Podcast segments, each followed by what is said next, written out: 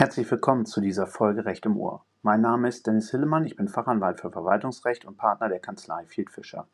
Sie hören eine Sonderfolge zu den Schlussabrechnungen der Corona-Überbrückungshilfen.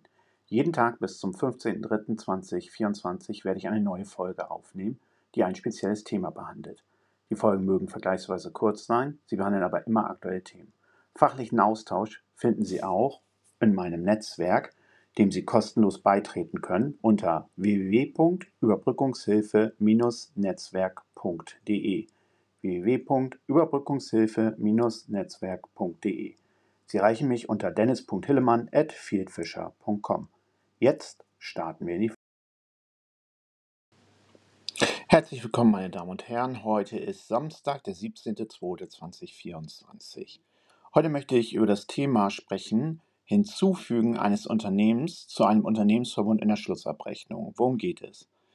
Die Ziffer 6.4 der FAQ zur Schlussabrechnung sieht das Verfahren vor, wenn Sie nachträglich feststellen, dass Sie ein Unternehmen zu einem Unternehmensverbund hinzufügen müssen, beziehungsweise bislang getrennte Unternehmen bei den Überbrückungshilfen nun zusammenführen wollen in einem gemeinsamen Antrag.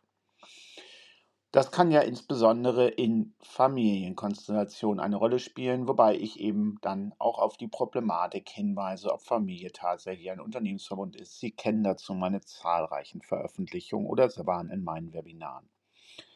Nun aber eine Problematik, die viele Steuerberater derzeit unterschätzen. Dahinter verbirgt sich das Folgende. Viele Steuerberater beraten ihre Mandanten dahingehend, dass es nicht sinnvoll sei, sich mit den Bewilligungsstellen beim Thema Unternehmensverbund auseinanderzusetzen so, und beraten Sie dahingehend dann gleich die Unternehmen zum Unternehmensverbund hinzuzufügen, die bisher nicht am Unternehmensverbund beteiligt waren. Das ist beispielsweise in Konstellationen der Fall, wo ein Ehegatte eine GmbH hat und der andere Ehegatte an diese GmbH aus der privaten Vermögensverwaltung heraus vermietet. Solche Konstellationen sehen die Bewilligungsstellen jetzt in der Regel als Unternehmensverbund. Sie kennen dazu meine Rechtsansicht. Viele Steuerberater beraten nun die Ehegatten dahingehend, dass der vermietende Ehegatte zum Unternehmensverbund hinzugefügt werden kann und argumentieren, dass auch die Kosten des vermietenden Ehegattens, zum Beispiel Umbaukosten oder Abschreibungskosten für das Grundstück, für die Betriebsstätte, die vermietet wird, entsprechend mit angesetzt werden können, nun in der Schlussabrechnung. Weil das wäre jetzt ja ein Unternehmensverbund und damit wären auch die Fixkosten dieses neuen Unternehmens, in diesem Fall also des vermietenden Ehegatten, mit zu berücksichtigen. Aber Vorsicht, die Bewilligungsstellen stehen auf dem Standpunkt, dass nur die Fixkosten von Unternehmen in der Schlussabrechnung hinzugefügt werden können, die selbst auch einen Antrag auf Überbrückungshilfe gestellt haben. Vielfach wird es so sein, dass in meinem Beispiel etwa der vermietende Ehegatte, das also neu hinzutretende Unternehmen, nicht selbst einen Antrag auf Überbrückungshilfe gestellt hat. Die Folge ist dann, so die Bewilligungsstellen, dass die Fixkosten dieses hinzutretenden Ehegatten nicht berücksichtigt werden können. Argument sei, dass der Ehegatte als Unternehmer ja einen Antrag auf Überbrückungshilfe hätte stellen müssen. Und zwar spätestens dann zu dem Ablauf des jeweiligen Programmes. Dabei wird verwiesen darauf, dass das EU-beihilferechtliche Temporary Framework, das die Grundlage ist für die Überbrückungshilfen in Deutschland, am 30.06.2022 auslief. Damit habe das hinzutretende Unternehmen aber nie Überbrückungshilfe beantragt und sei deswegen auch nicht förderfähig. Es sei nur die Umsätze dieses Unternehmens zu berücksichtigen, das verringert dann die Förderquote in der Regel erheblich, nicht aber die Kosten. Dagegen spricht aus meiner Sicht wiederum, dass entsprechend der nach der Logik der Bewilligungsstellen ja der Unternehmensverbund vorher schon Antragsteller war.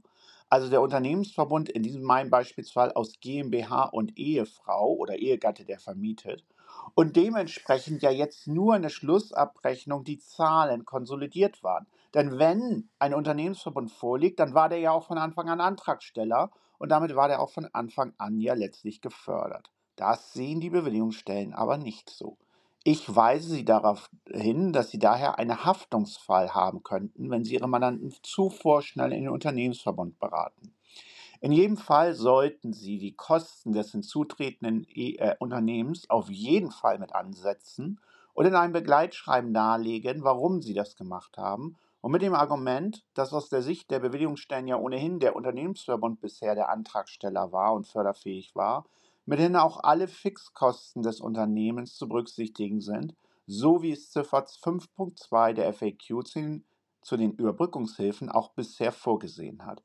Sie müssen Ihre Mandanten aber darauf einstellen, dass eine mögliche Ablehnung der Fixkosten des hinzutretenden Unternehmens kommt und Sie deswegen dann in ein Widerspruch oder Klageverfahren gehen müssen. Da mehr können Sie als prüfender Dritter aber nicht tun. In vielen Fällen rate ich jedoch ganz eindringlich dazu, vorher überhaupt zu prüfen zu lassen, ob ein Unternehmensverbund vorliegt und sich gegebenenfalls gegen die Annahme eines Unternehmensverbundes, zumal im familiären Kontext, unbedingt zu verwehren, etwa mit einem eigenen Begleitschreiben oder einem anwaltlichen Gutachten. Sie kennen dazu meine Veröffentlichungen, auf die ich sicherlich auch noch einmal in diesem Podcast in diese, zu diesem Thema eingehen werde. Vielen Dank für Ihre Aufmerksamkeit. Wenn Sie Fragen haben, melden Sie sich gern im Netzwerk www.überbrückungshilfe-netzwerk.de an. Dort findet ein reger fachlicher Austausch statt. Oder schreiben Sie mir unter dennis.hillemann at fieldfisher.com. Bis morgen!